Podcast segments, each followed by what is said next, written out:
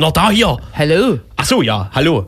Das war aktuell. ich bin da. Stimmt ja. Aber wir sind vereinsamt im Studio. Hallo zum Linkstrainen Radio. Heute einsam, Verein, vereinsamt zu zweit. vereinsamt zu zweit vereist im Studio Ewigen von. Studio Eis. Okay, Gut, so machen wir das. dann war's das schon auch wieder mit Jammern. Und wir widmen uns den Inhalten, Jetzt die schon. wir zahlreich eingesammelt haben. Aber wir müssen doch noch rumpalavern. Ach so, ja. Das können wir auch machen. Äh, Ist ja Sendungsauftakt im Prinzip. Aber wir haben auch schon zwei Minuten verloren durch lange Musik. es stimmt ja. Jetzt Mhm. sind wir schon vier Minuten drüber. Wir können über Hm? Inhalte reden. Naja. Was ist das? Das ist das, was wir heute machen. Wir haben ähm, endlich Oh. das versprochene Versprechen eingelöst und uns äh, mit Kerstin Kötitz unterhalten über den NSU-Untersuchungsausschuss in Sachsen, der schon seit anderthalb Legislaturperioden tagt, beziehungsweise ist der zweite Untersuchungsausschuss, nachdem man äh, nach dem ersten festgestellt hat, dass das nicht reicht. Genau, die Hälfte ist rum. Ähm, vor einer Weile ist eine interessante Broschüre erschienen, darauf gehen wir dann alles das, das da gehen wir dann nochmal drauf ein. Mit Literaturhinweise äh, im Laufe der Sendung. Wir haben jedenfalls ein längeres Interview mit Kerstin Köditz geführt, die für eine Partei äh, im Untersuchungsausschuss sitzt. Denn dieser ist ja an den Landtag angedockt. Du bist ja in keinem Untersuchungsausschuss, ne? Es, es gibt doch nicht so viele, Es ne? gibt im Moment nur einen, wenn ich das Ah, richtig ja. sehe. Es gab früher mal den zu, zum Sachsensumpf. Mhm. Hm. Und sonst? Wüsste ich eigentlich nicht. Mhm. Wüsste ich nicht. M- Man könnte zu vielen Untersuchungsausschüsse machen, oder? Aber es Äh. findet sich immer nicht der, die entsprechende Bereitschaft. Nee. Es reicht ja, in, um einen Untersuchungsausschuss äh, Ausschuss einzusetzen, reicht ein Minderheitenvotum. ist richtig, ja. Also die Stimmen aller Oppositionsparteien. richtig, ja. Naja, Ja. nicht die Stimmen aller Oppositionsparteien, aber irgendwie so ein Quorum, was mir jetzt gerade nicht Drittel vielleicht. einfällt. Ist wahrscheinlich, ein, ist wahrscheinlich ein Drittel. Und in dem Fall haben das die Grünen und die Linke gemacht, die zusammen wahrscheinlich über ja, ein Drittel verfügen. Interessant wäre es gewesen, wenn die es nicht geschafft hätten, weil im letzten Landtag war die SPD ja noch in der Opposition. Diesmal hat sie sich äh, nur enthalten. Also was, was irgendwie, ja, keine Ahnung. Ich habe kein Verständnis mehr. Ich habe kein Verständnis mehr für die Sozialdemokratie. Weil das In ist Sachsen. Ja, In das, Sachsen. äh, das ist ja nicht kriegsentscheidend, aber trotzdem haben sie sich genau wie die CDU äh, enthalten zum Untersuchungsausschuss. Vielleicht hatten die aber auch keinen Bock mehr. Das scheint ja eine sehr nervige Sache zu sein, wenn ich Kerstin Ich Kötitz weiß da nicht. richtig verstanden Ich habe. glaube es nicht. Also mir wurde gesagt, dass die frühere Verantwortliche, eine Dresdner SPD-Landtagsabgeordnete, da auch sehr äh, couragiert mit Werf. Mhm. dabei war. Und insofern ist das einfach blöde, bekackte äh, Koalitionsdisziplin. Mehr nicht. Mehr. Mhm. Da muss man hier auch mal so deutliche Worte verlieren. Darf ich mal auf den Richtig. Tisch hauen? Genau, und aktuell wird ja auch wieder die Chance verpasst, äh, mal ein bisschen ähm, Schwung in die Demokratie zu bringen. Es ist nicht alles Gold, was glänzt, was man sich mit einer Minderheitenregierung äh, vorstellen könnte, Diese schönen aber Sprachbilder. es ist besser als das, was sich jetzt wieder anbahnt. Und zwar? Na, ich dachte hier, die CDU und die SPD, ey, CDU und die SPD haben sich wieder vereint. Da will man mal hier ganz in Ruhe Sendung machen und dann kommen hier Leute und randalieren. Richtig, CDU und SPD verhandeln aktuell nun doch wieder. Toll. Der verlorene Sohn. Über eine neue Regierung und also wird alles wieder gedämpft und grau wie vorher, wenn das so kommt, oder? Du bist jetzt ganz schnell von der Landes- auf die Bundesebene gehüpft. Äh, richtig, gehüpft, na, man kann gehüpfelt. sich aber ja auch nur aufregen. Man kann sich nur aufregen. Vollkommen richtig. Oh. Guten Grex Abend, hat Krex. nicht nur sehr gute Laune mit, sondern auch Deko-Elemente. Das macht das Studioerlebnis für uns zumindest umso angenehmer. Wenn du nicht gekommen wärst, wären wir nachher zu dir gefahren und hätten so Kieselsteinchen an deine dein Fenster geworfen. Hä? Bing. Hä? Und Süßes oder Saures gebrüllt. Aha. Hattet ihr Besuch? War das nicht schon vor einem Monat? Besuch? Wo, ja, wo die Kinder kommen und Na. Süßes oder Saures brüllen? Am 31.10., also Ja. vor, ja. Also bei mir waren keine Kinder. Nun ja. Gott sei Dank. Was da passiert wäre. Nee, nee. Das habe ich nicht, hab nicht ich gesagt. Richtig. Das habe ich gesagt mit verstellter Stimme. Ja, und es Toll. bahnen sich weitere Ereignisse an. Die Leipziger Volkszeitung macht schon groß Karamba, genau wie der MDR. Und Und ist dein Tag der Sprachbilder, oder? So Und, schöne, äh, schöne Sachen. beschwören das Chaos und die Gewalt schon hervor. Nächste Woche ist zum Beispiel ein großes Fußballspiel. Ähm, Besiktas Schon wieder? Istanbul gegen RB Leipzig. Was Gefolgt vom? Weihnachtsmarkt, Champions League. Champions League, potenziellen Terroranschlägen und einer Demonstration. Da wollen Leute ihr Grundrecht auf Versammlungsfreiheit wahrnehmen und das ist natürlich. Habt nee. ihr das, Nee. habt ihr das, Fußball Nee. habt ihr das No-Comment-Video-Footage von LVZ schon beworben? Wie bitte? Noch nicht. Noch nicht. Was kannst du übersetzen?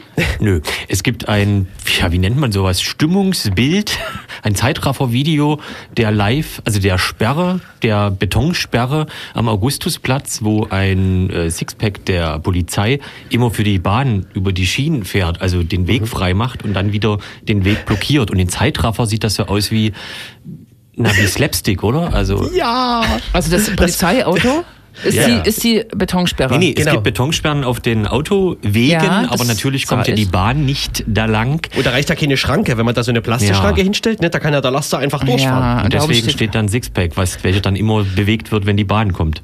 Oh Gott, das ist so traurig. Und im Zeitraffer, da steht also ein Polizist steht draußen und bewegt sich so ganz schnell immer und gibt den Leuten Anweisungen, die da vorbei. Zeitlupe, ne? Deswegen bewegt er sich so schnell.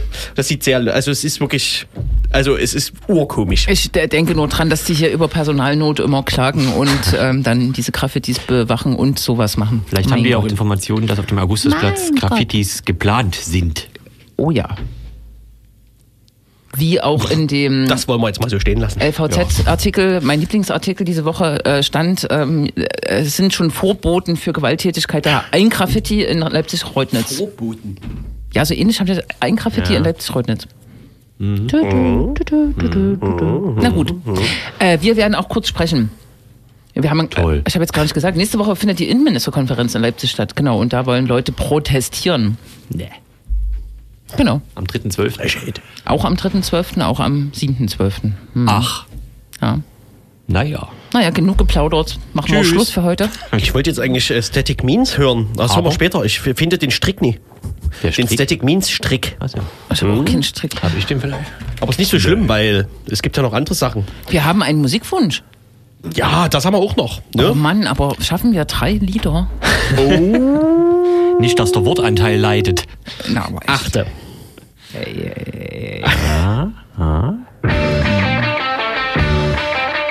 Die das linksdrehende Radio. Wir kommen zum ersten Thema. Wir haben, wie erwähnt, mit Kerstin Köditz gesprochen, ihres Zeichens Fraktionsmitglied im Landtag in Sachsen äh, für die Linke und sitzend im Untersuchungsausschuss zum NSU und zwar bereits im zweiten. Äh, das ist schon seit, tja, sieben Jahren. Fünf Jahren? Lange. 2000, weiß nicht, wann die den eingesetzt haben, später, ne? Mhm. Lange 2011 jedenfalls. war erst die Selbstenttarnung und dann hat das Ja, sieben Jahre ist sozusagen zu lang, ge zu, zu lang gegriffen. Ja. Siehst Naja, du? das ist jetzt Aber das lange. können wir nicht aufklären, Richtig, aber ja. irgendwie ziemlich lange. Ja. Details. Und sie ist sogar ihre, ihr stellvertretender Vorsitzender. Sie ist ihr stellvertretender ja, Vorsitzender. sie ist ihr eigener. das ist praktisch. Also Sie ich meine, ist dessen stellvertretende Vorsitzende. yes. Ja, Das ist ja. So? Nur? besser. Also des Untersuchungsausschusses. Ne? Des, Sehr richtig. Ach so. der Ausschuss. Ja. Die Ausschüsse. Jedenfalls ist die Hälfte des Untersuchungsausschusses rum, das hatte ich schon erwähnt. Es gibt eine Broschüre, die erwähnen wir nochmal. Ähm, anlässlich der Hälfte, die geschafft ist. Ähm, es ist noch ein Haufen zu tun. Die Leute haben 1500 Akten, nicht Aktenseiten, sondern Akten studiert. Ähm, Und zig Zeuginnen und Zeugen. Richtig, Sich. genau. Und ähm, wir hatten schon vor einer Weile mal mit Kerstin Köthes über das Thema gesprochen. Ja. Damals war die Einschätzung ähm, nach dem ersten Untersuchungsausschuss, also zumindest die Einschätzung der Oppositionsparteien, dass es also ein äh, Behördenversagen gegeben habe, und zwar ähm, sehr, sehr breit aufgestelltes. Ähm, Breit aufgestelltes Behördenversagen. wie, äh, also äh, jetzt geht also Viele nicht nur im Behörden. Detail, sondern also äh, komplett. Also Ach so, ja. weites, Alles Kladderadatsch, ja. Ganzheitlich. großes, wie gesagt, Richtig, ein ja. hohes Behördenversagen. Ja. Und wir haben Kerstin Köditz gefragt, ob sich im zweiten Untersuchungsausschuss da an der Einschätzung etwas geändert hat. Hallo. Es funktioniert wunderbar. Aber wir können das ja auch noch anders äh, lösen. Tatsächlich ist ja auch jetzt. Also unsere Einschätzung, dass es Genau. auch in Sachsen ein äh, vielfältiges und sehr differenziertes Behördenversagen gegeben hat, bestätigt sich eigentlich mit jeder Vernehmung, die wir derzeit durchführen. Da hat sich wirklich nichts geändert. plus die Tatsache, dass man auch nicht bereit ist, aus diesen Fehlern zu lernen. Genau, äh, vielleicht kannst du daran anknüpfen, ein bisschen ins, äh, ins Detail gehen. Es geht ja im Wesentlichen um ähm, das äh, Landesamt für Verfassungsschutz und um die Polizeibehörden. Ähm, wie, wie ist der Stand jetzt im Untersuchungsausschuss? Wen vernehmt ihr so und wo siehst du da irgendwie die Fehlstellen oder Leerstellen weiterhin? Also, wenn man sich jetzt überlegt, was wir in diesem Untersuchungsausschuss gemacht haben, stellt man natürlich fest, dass man sowohl im Bereich Landesamt für Verfassungsschutz wie auch bei sächsischen Polizeibehörden immer wieder Fehler findet. Auf der einen Seite ist es natürlich so, dass sehr viele Beamte, gerade der Polizei, äh, Zusammenhänge gar nicht erkannt haben und zum Teil auch nicht erkennen konnten, weil immer sehr kleinteilig gearbeitet wird also man kriegt einen Auftrag, den erledigt man, teilt seinem Chef das Ergebnis mit, kriegt den nächsten Auftrag, latscht los, erledigt den, sagt seinem Chef das Ergebnis, ohne dass Zusammenhänge dargestellt werden. Und das ist zum Beispiel für uns einfach nicht nachvollziehbar.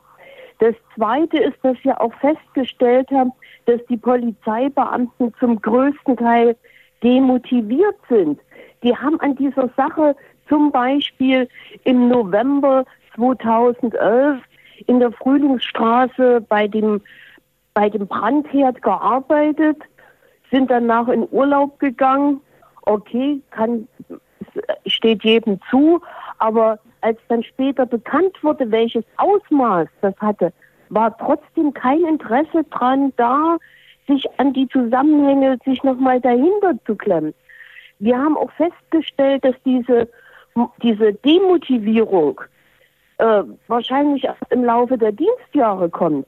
Wir hatten einen jungen Polizeischüler vernommen, der die Cesca im Brandschutz gefunden hat.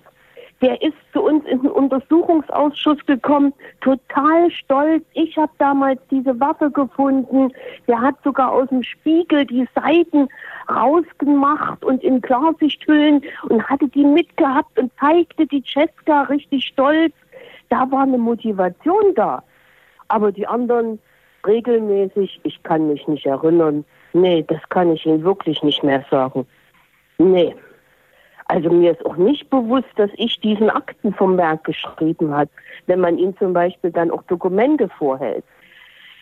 Landesamt für Verfassungsschutz ist natürlich so, dort können wir einen Teil nur geheim vernehmen und demzufolge darf ich hier auch nichts darüber erzählen. Was vielleicht an der Stelle für die Arbeitsweise eines Untersuchungsausschusses da vielleicht nochmal interessant ist, man muss sich überlegen, fast ein Jahr lang haben wir uns im sächsischen Landtag darum gestritten, wo geheime Vernehmungen stattfinden können. Da war sogar mal zwischenzeitlich die Vorstellung, dass wir ins Landesamt für Verfassungsschutz gehen müssen, um in dem ihrem Geheimschutzraum geheime Zeugen vernehmen zu können. Allerdings wäre dafür notwendig gewesen, dass alle Mitglieder des Untersuchungsausschusses vorher vom Landesamt für Verfassungsschutz sicherheitsüberprüft werden. Also was ist das dann noch für ein Untersuchungsausschuss? Jetzt sind, ist, finden diese geheimen Vernehmungen im Landtag statt. Und da muss man sich das wirklich vorstellen, wir werden durchleuchtet wie bei einer Flughafenkontrolle. Also wir haben da auch unsere Brücke da, wo wir durchleuchtet werden. Wir müssen alles abgeben, das ist ja auch richtig. Und wenn man dann aber Zeugen hat, ach so, ich darf jetzt nichts drüber sagen, was dort gesagt worden ist. Bitte die nächste Frage. Ein Ziel des Untersuchungsausschusses schon des ersten war ja im Prinzip die äh, Aufklärung über Zusammenhänge und das Unterstützerum, äh, das Unterstützerinnenumfeld. Ähm, vielleicht auch da nochmal die Frage, wie weit ihr da seid. Wie würdest du das derzeit beschreiben? Das ist ja alles so, naja, zwischen dem Trio Platt- und Honor-Strukturen, also der widerlegten These des Trios, den Platt- und Honor-Strukturen, den Kameradschaften und letztendlich auch der Verstrickung des VS. Wo seid ihr da gerade? Ähm, hältst du das Ziel noch für erreichbar, das aufzuklären, diese Zusammenhänge? Der, das Problem ist an der Stelle wirklich, ein Untersuchungsausschuss mhm. kann nur das Behördenversagen untersuchen. Ähm, wir können natürlich schauen, ob irgendwelche Zusammenhänge übersehen worden sind. Äh, und da stellen wir natürlich diverse Defizite fest. Also uns ist immer noch unklar, warum bestimmte Personen dann wiederum nicht auf dem Schirm waren.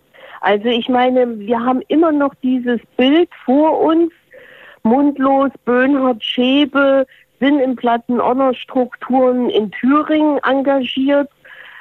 Bei Konzerten treffen die auch auf sächsische Plattenonner-Leute. Und dass man von vornherein nicht überlegt hat, wer wären die natürlichen Kontaktpersonen, wenn man untertaucht. Man ist ja dann relativ schnell auf Chemnitz gekommen. Und trotzdem ist uns unklar, warum nicht bei den bekannten Leuten von Plattenonner Sachsen dort intensiver gearbeitet worden ist.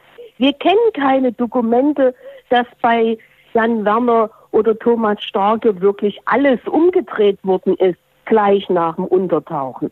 Stattdessen tauchen Personen auf wie eine Mandy Struck, wo uns bis zum heutigen Tag niemand sagen kann, wie ist man auf Mandy Struck gekommen. Und das ist einfach für uns dieses Dilemma, dass es für gewisse Dinge kein Material gibt, keine Aussagen gibt, man sich nicht erinnern kann oder will, das kann ich nicht einschätzen. Es ist schwer und parallel dazu sind ja jetzt die Plädoyers in München.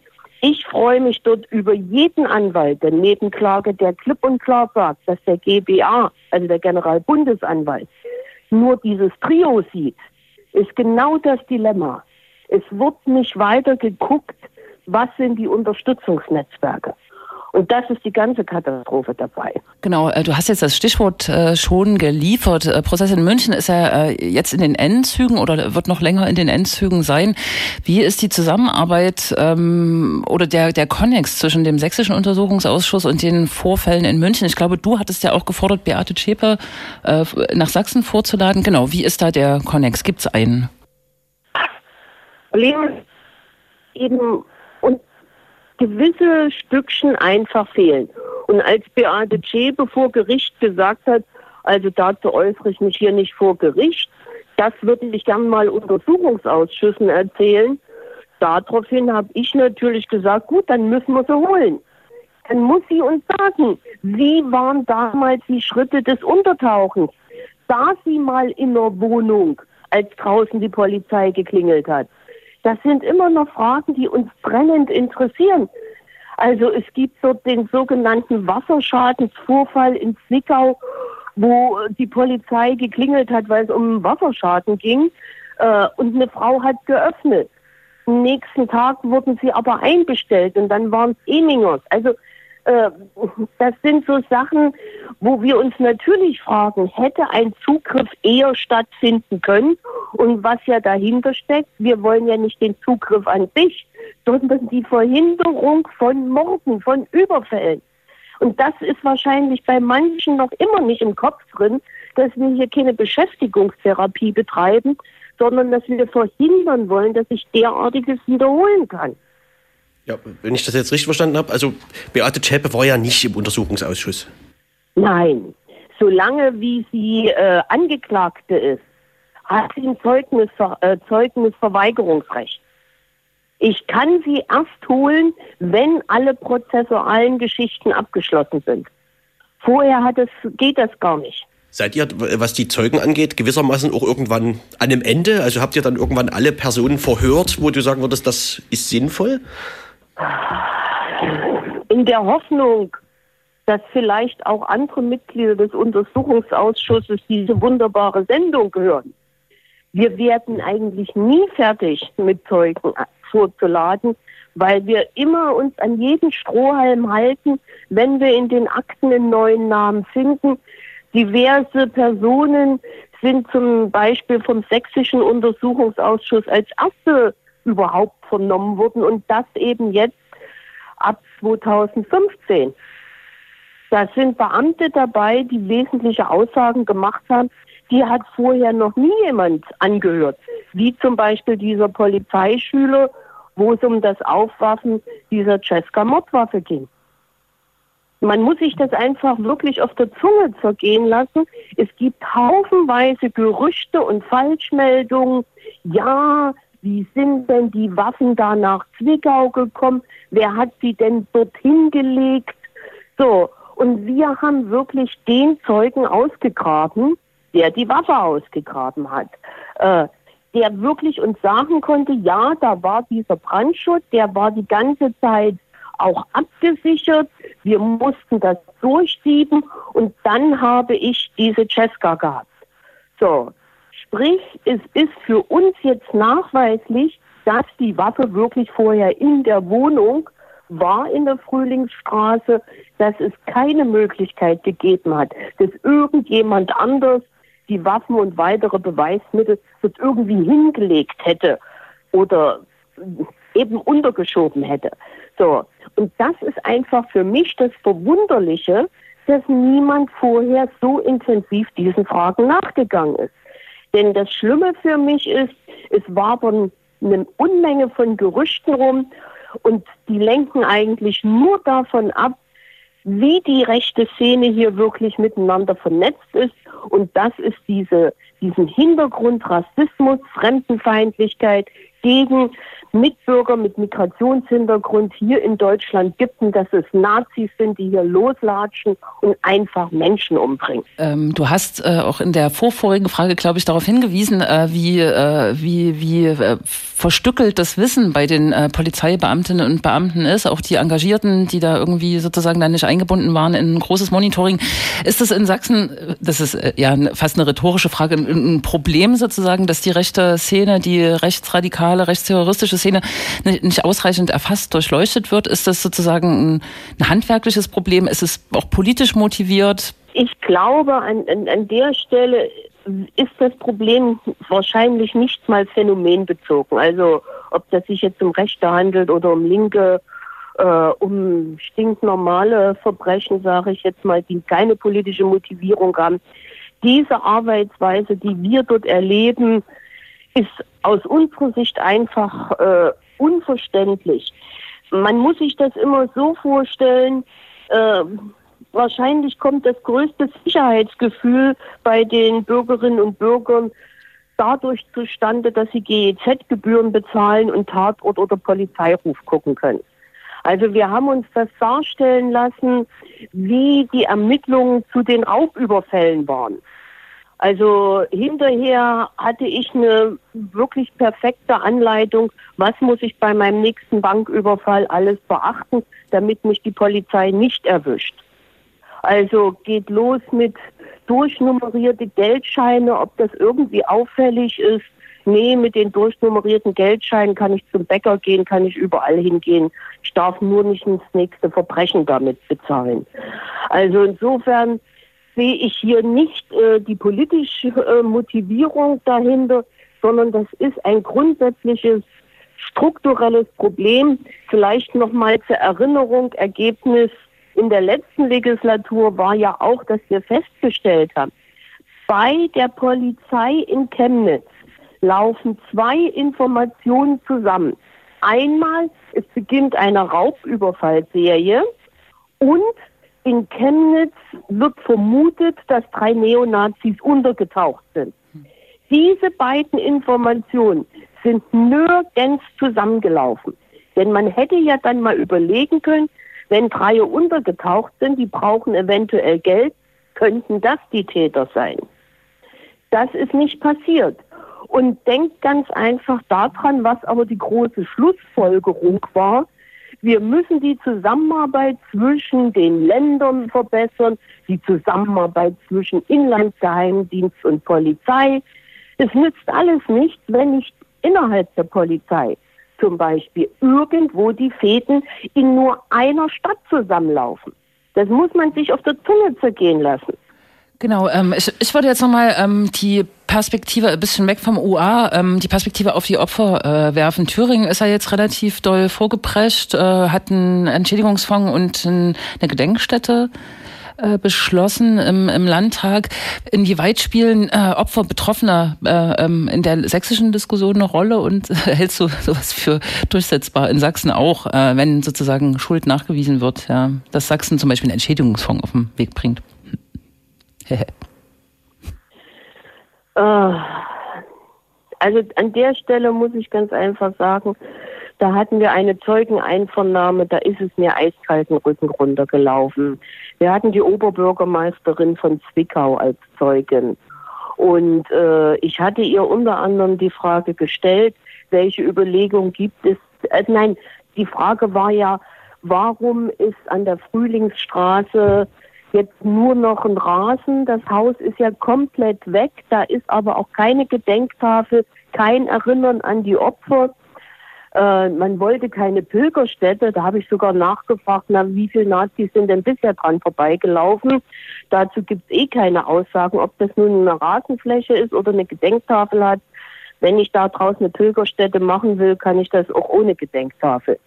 So, und das zweite war die Überlegung, ähm, ob man in der Stadt irgendwo eine Gedenktafel machen kann. Und es gibt in Zwickau eine Gedenktafel für die Opfer des deutschen Faschismus. Da wollte man jetzt die Opfer des NSU gleich noch drunter schreiben. Und äh, wenn ich so ahistorisch mit den Dingen umgehe, äh, das ist eigentlich eine Katastrophe. Und wir haben auch gefragt, äh, die, äh, ein Bürger von Zwickau ist ja auch Opfer bei einem Überfall geworden mit einer schweren Verletzung äh, ob man irgendwie an der Stelle, na, das war ja nur ein Opfer von einem Banküberfall. So, also da ist auch gar nicht das Bewusstsein da, äh, dass er eigentlich auch ein Opfer dieses neonazistischen Terrornetzwerkes, was sich selber den Namen NSU gegeben hat, ist. Also der Umgang mit Opfern ist hier in Sachsen eine Katastrophe. Und äh, wir wissen doch insgesamt, wie mit Opfern rechter Gewalt hier in Sachsen umgegangen wird. Wir haben mehrfach versucht, als Linke einen Opferfonds einzurichten. Da führt kein Weg hinein. Da soll man sich an die üblichen Wege wenden. Es ist ja nicht mal in Sachsen richtig möglich, äh, Opfer rechter Gewalt auch als Opfer rechter Gewalt in der Statistik zu erfassen. Ich denke nur an die drei oder vier Todesopfer von, von Nazis, äh, die einen obdachlosen Hintergrund hatten. Die werden nicht erfasst, obwohl eigentlich selbst im Prozess und in den Medien dazu Aussagen stattgefunden hat, dass die Motivation sehr wohl rechtsmotiviert ist. Ich wollte trotzdem noch mal nach dem öffentlichen Interesse fragen und den Vermittlungsschwierigkeiten, die sich automatisch ergeben aus der Komplexität des Themas, ist uns ja schon aufgefallen bei der Beschäftigung damit dieser äußerst detailreichen Arbeit. Ich glaube, ihr habt jetzt im zweiten Untersuchungsausschuss 1500 Akten schon äh, euch vornehmen sollen, zumindest. Ähm, wie siehst du das gerade? Ähm, das, wie ist denn das öffentliche Interesse? Also ich, ich habe jetzt nochmal geguckt, also wir haben jetzt, wir äh, telefonieren etwa aller halben Untersuchungsausschüsse zum Thema jetzt beim linksdrehenden Radio. Äh, wie hat sich das öffentliche Interesse entwickelt und ähm, sie, wie hast du eine Antwort auf diese Vermittlungsschwierigkeiten, die es bei der Komplexität des Themas gibt? Wie kann man das wieder oder wie kann man das aufbereiten? Also erstens, das öffentliche Interesse ist zurückgegangen. Ich schätze mal aber am 11. Dezember wird es wieder größer sein. Da vernehmen wir den derzeitigen Präsidenten des Landesamtes für Verfassungsschutz, den Herrn Meyer-Plath. Äh, das stand heute zum Beispiel schon in der Zeitung. Äh, so gut klappt das bei anderen Zeugen nicht. Aber insgesamt ist es zurückgegangen. Äh, und das ist mir auch wiederum nachvollziehbar. Ähm, wir haben jetzt 2017. Vor 19 Jahren war der vor, vor fast 20 Jahren, es war ja im Januar, der Vorfall in Jena mit der Garage, die im Endeffekt zum Untertauchen von diesen dreien geführt hat. Ich mache manchmal Veranstaltungen und äh, Berichte über den äh, Untersuchungsausschuss und alles, was damit zusammenhängt. Und da sitzen junge Leute vor mir, äh, die waren zu dem Zeitpunkt noch nicht geboren. Also insofern ist das wirklich äußerst problematisch. Ich hoffe, dass wir in einer gewissen Zeit zu dem Punkt kommen, dass man es wissenschaftlich begleitet. Also dass sozusagen es auch Konferenzen gibt, die dann wohl strukturiert sich mit einzelnen Elementen beschäftigen. Also wirklich, dass nochmal alles, was mit Platten Honor zusammenhängt, thematisiert wird. Dort ist immer noch mein Problem, dass das bei unseren Sicherheitsbehörden unter Subkultur fällt. Es wird nicht als Neonazi-Struktur ernst genommen in meinen Augen. Die machen halt ein bisschen Musik und haben ein paar Bandprojekte und produzieren ein paar CDs. Aber dass es da um den Kampf für die weiße Rasse und gegen das System geht, das widerspiegelt doch der Begriff Subkultur nicht wieder. Insofern gibt es noch eine Menge zu tun und ich hoffe, weil einige Personen, die sich ja intensivst auch mit diesen Fragen beschäftigen, ja auch gebunden sind in München beim Prozess als Prozessbeobachter, Journalistinnen und Journalisten, die sehr engagiert sind, die Nebenklageanwältinnen und Anwälte. Also, dass wir dann irgendwann ein bisschen alle mehr Zeit haben und es wirklich aufbreiten können. Kerstin Köditz war das ihres Zeichens Mitglied im sächsischen Untersuchungsausschuss zum nationalsozialistischen Untergrund, weswegen wir jetzt äh, Static Means hören. Oder? Äh, vielleicht nur noch drei Sätze. Ähm, der Prozess in München neigt sich irgendwie dem Ende. Ich weiß nicht, wann das Urteil tatsächlich äh, zu erwarten ist, aber es gibt Plädoyers gerade, glaube ich. Hm. Und ähm, wir hatten nur noch verabredet, dass wir äh, sagen sollen, dass man sich auch informieren kann und sollte auch über den ähm, über die Vorgänge. Es gibt in verschiedenen Bundesländern äh, Untersuchungsausschüsse. Es gibt in Sachsen eine Plattform NSU Watch äh, Sachsen oder NSU Sachsen Watch und mhm. Äh, bundesweit auch das NS, äh, die NSU Watch Plattform. Dort übrigens verlinkt auch die recht interessante Broschüre, die wir ganz am Anfang erwähnt hatten, die nochmal ein Fazit zur Halbzeit des derzeitigen Untersuchungsausschusses zieht. Und ganz interessant. Und das tatsächlich gut aufbereitet. Also Richtig. die ganze Detailreiche. Genau, und ganz interessant auch eine Broschüre des Kulturbüros, die vor kurzem veröffentlicht wurde, die das Unterstützerinnen-Netzwerk in Sachsen näher beleuchtet. Mir ist der Name entfallen, aber kulturbüro-sachsen.de. Gut. Also Static Means. Na, aber. Ne? Ne?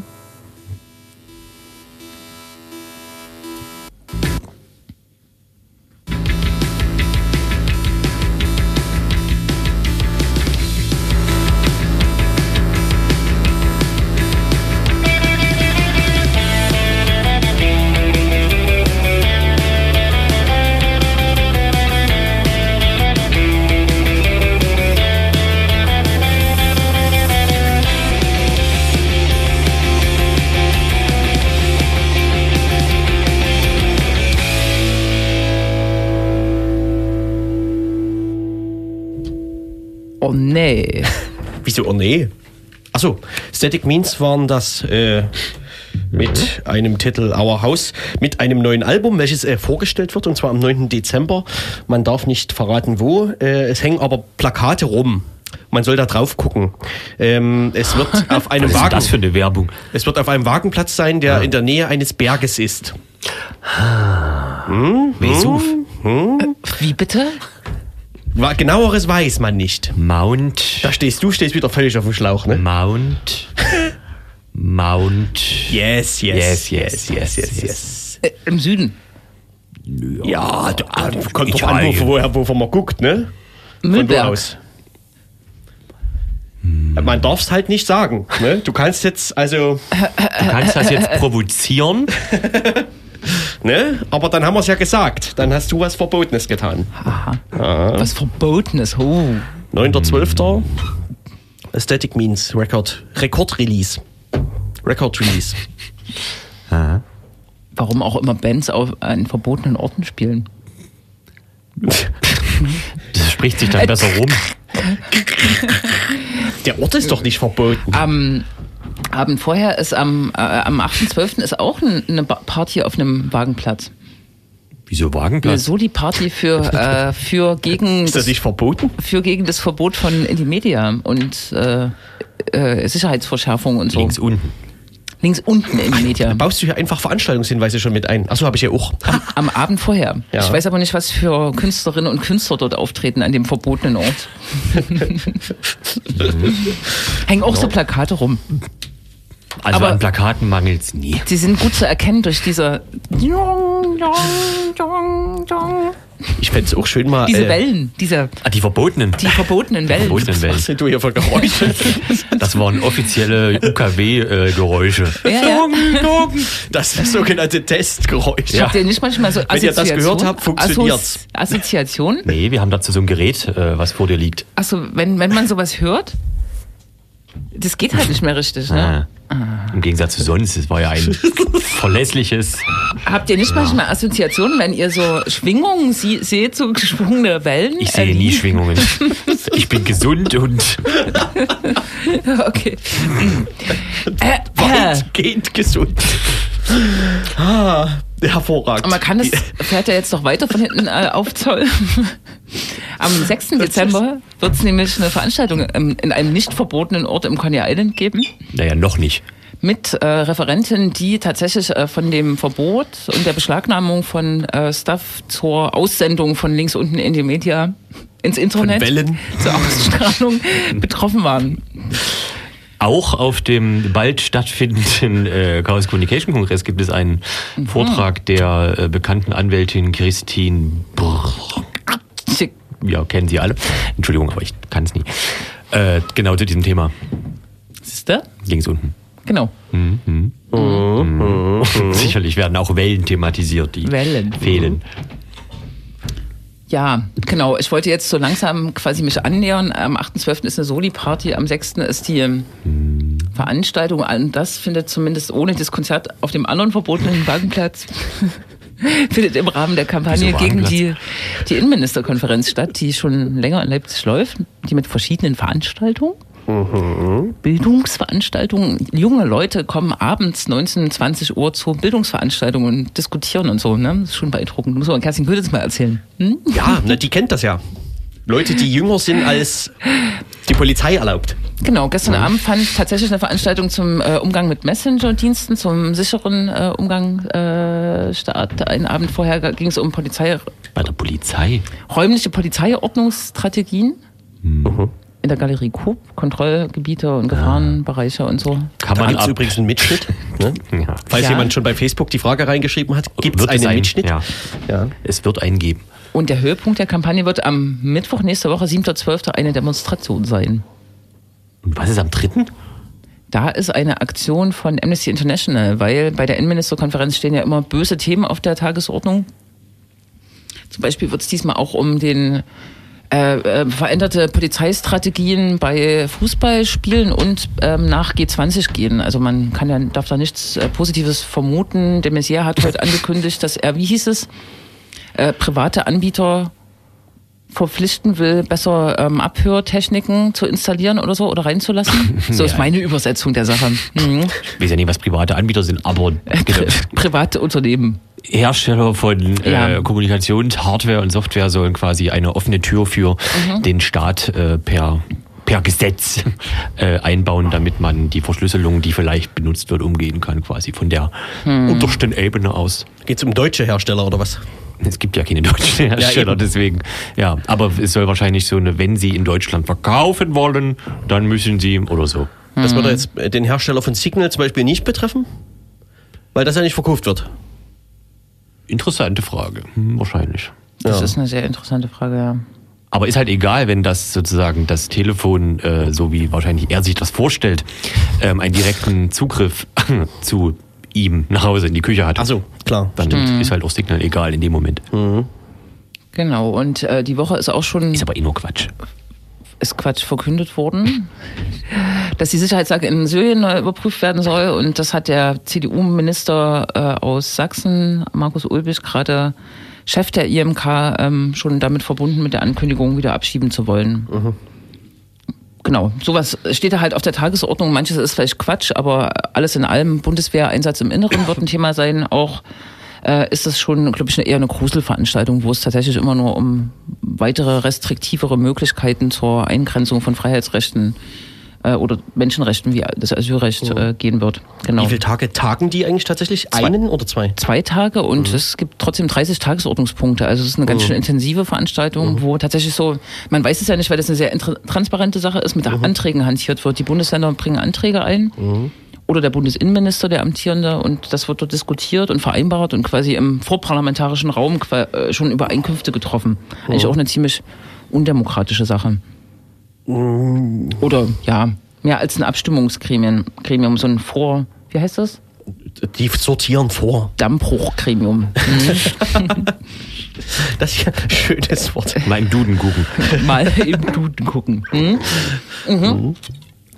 Heute am Tag der schönen Sprachspiele, Spiele, Äh, Bier. Sprachbilder, Sprachbiere. Faktenface ist ein Tag im Bier.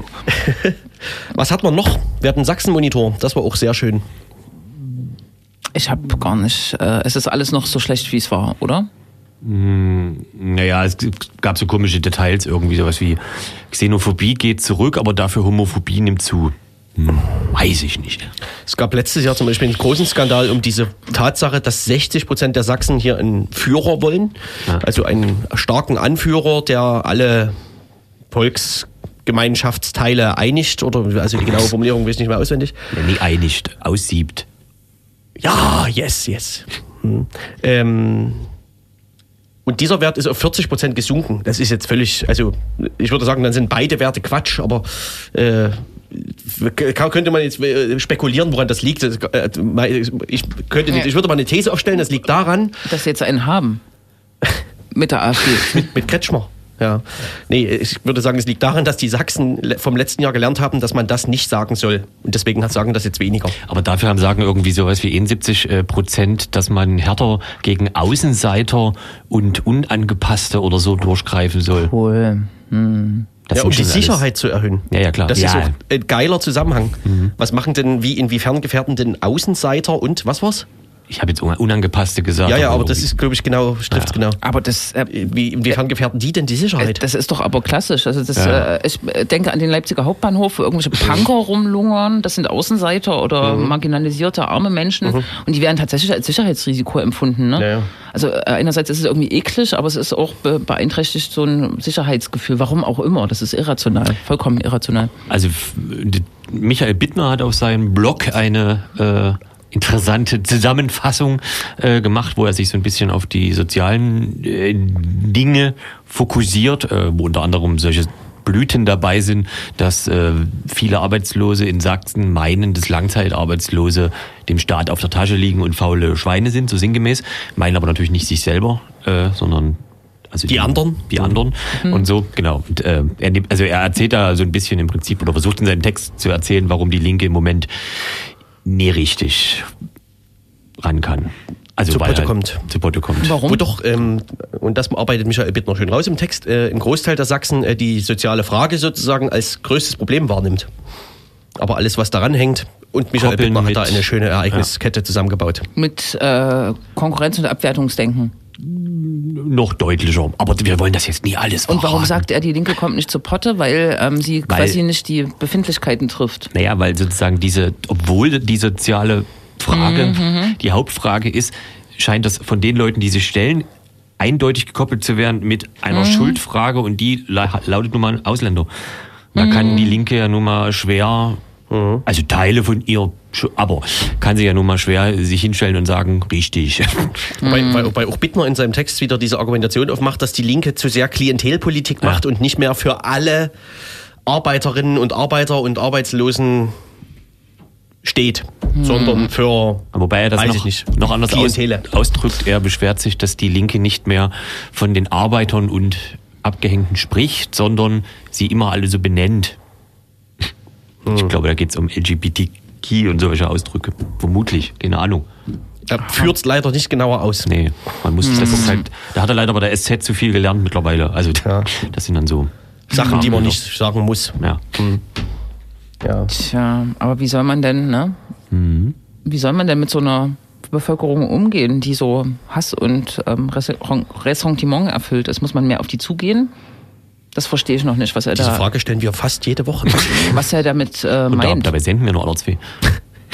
Also politische Kräfte haben ja auch ähm, eine Aufgabe, so beispielhaft voranzugehen oder so eine Idee in die Mhm. Gesellschaft zu tragen und die praktisch zu machen. Und da sollte man ja nicht aufhören. Das Na, ich glaube, auch wenn die Wand so groß ist, ne? Die Wand? Die böse, die Wand der Pinwand, Ressentiments. diese große Pin. Ja, ich glaube, er schreibt auch, ich glaube, ich hoffe, das war in dem Text, mittlerweile, mittlerweile habe ich so Textüberlagerungsprobleme, äh, ähm, dass jetzt ja erst angefangen wird, quasi in Sachsen darüber nachzudenken, diese, diese, also wie politische Bildung in Schulen eigentlich aussieht, also diese Demokratie. Erfahrung erlebbar zu machen, dass es da bis jetzt, also was ist 2017, 27 Jahre nach der Wende, überhaupt erst angefangen wird, drüber nachzudenken, ist halt reichlich, ja, Bedrohung. spät Doch, absurd. Und er lässt hoffen auf die jungen Leute, die halt äh, deutlich niedrigere Werte haben, aber eigentlich immer noch relativ krasse, oder? Ich weiß nicht, aber das ist wahrscheinlich persönliche. Äh, Bei uns gab es Dings. damals ja sowas nicht. nee. Was Die- Umfragen? So Sachsen-Monitor. Richtig.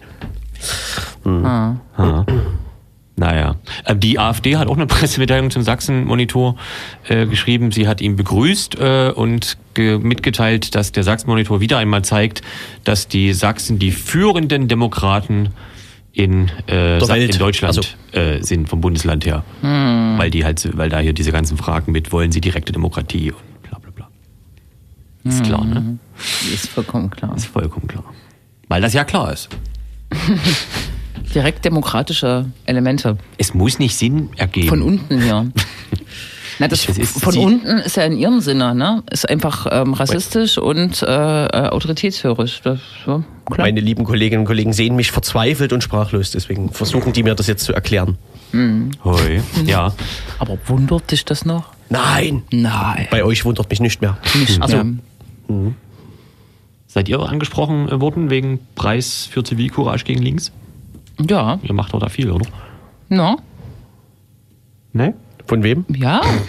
Von wem wurdest du angesprochen? Na, vom Uwe, als er noch dabei war. Wer hat den Preis jetzt eigentlich? Die Nicht-Fraktion oder die Fraktion der AfD?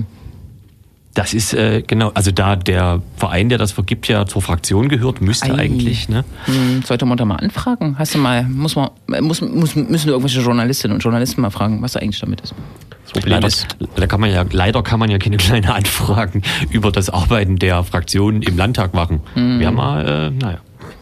und Presseanfragen an die AfD-Fraktion im Sächsischen Landtag sind, glaube ich, auch gerade vergeudete Zeit. Ja, ähm, Die suchen neue Juristen. also dieser Preis für Zivilcourage gegen Linksextremismus, der wurde ja hauptsächlich von Uwe Wollitzer in der Öffentlichkeit bekannt gemacht. Und Uwe Wollitzer ist ja bekanntermaßen inzwischen nicht mehr AfD-Mitglied und auch nicht mehr Mitglied der AfD-Fraktion im Sächsischen Landtag. Weswegen das Projekt bestimmt noch ein paar Jährchen weiter schlafen wird.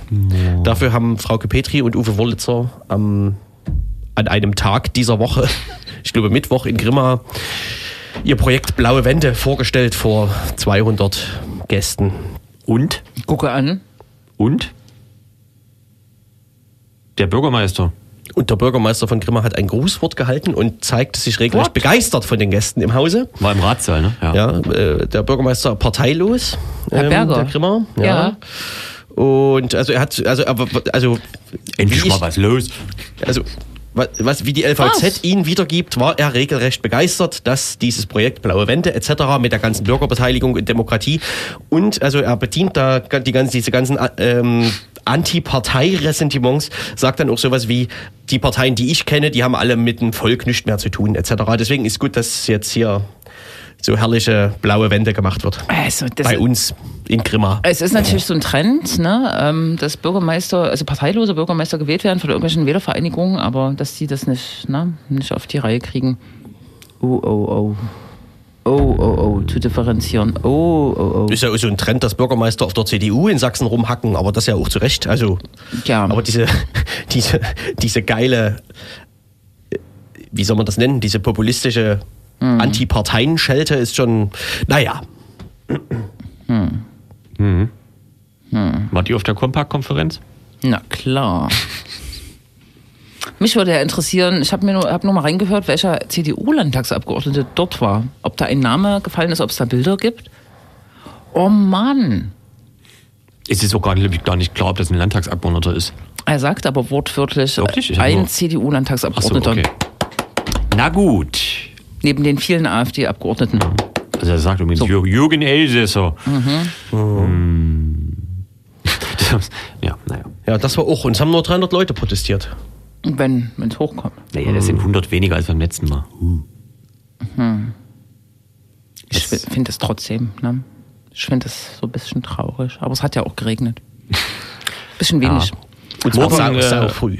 Ja. Es ist, morgen ist AfD-Parteitag von Wien Saufrüh in Hannover. Es dürften jetzt schon Demonstrationen äh, beginnen. Und auch, ich glaube, morgen ist die erste angemeldete Gegenkundgebung um sechs. Oh. So ja. Da können wir jetzt losfahren. Hannover an sich schon ein Schicksal, aber um sechs? Hm. Und morgen ist auch äh, eine Demonstration in Halle. Halle, Halle, Halle. Und 2.12. in Apolda auch, habe ich gerade gelesen. Anlass in Halle? Was ist denn Halle? Äh, Uri Giallo, oder? Eine Demonstration, die die äh, Neuuntersuchung forcieren will oder fordert, ja? Wollen wir das noch kurz erläutern? Bitte schön. Also wieder mal gibt es neue Erkenntnisse ähm, zu der Art und Weise, wie das äh, Material in Brand geraten sein könnte. Ähm, es war ja jetzt schon längere Zeit klar, dass Uri Jallo sich wahrscheinlich nicht selbst angezündet hat, etc. Ähm, das erste Verfahren in diesem Zusammenhang wurde eingestellt vor einem Dreivierteljahr etwa oder abgeschlossen. Ähm, und jetzt stand Jetzt äh, ist die Situation so, dass ein neues Verfahren wahrscheinlich, also dass das Verfahren nochmal komplett neu aufgerollt wird aufgrund der Erkenntnisse, die bisher nicht berücksichtigt wurden. Und äh, diese Situation zum Anlass nehmend demonstriert man morgen in Halle. Mhm.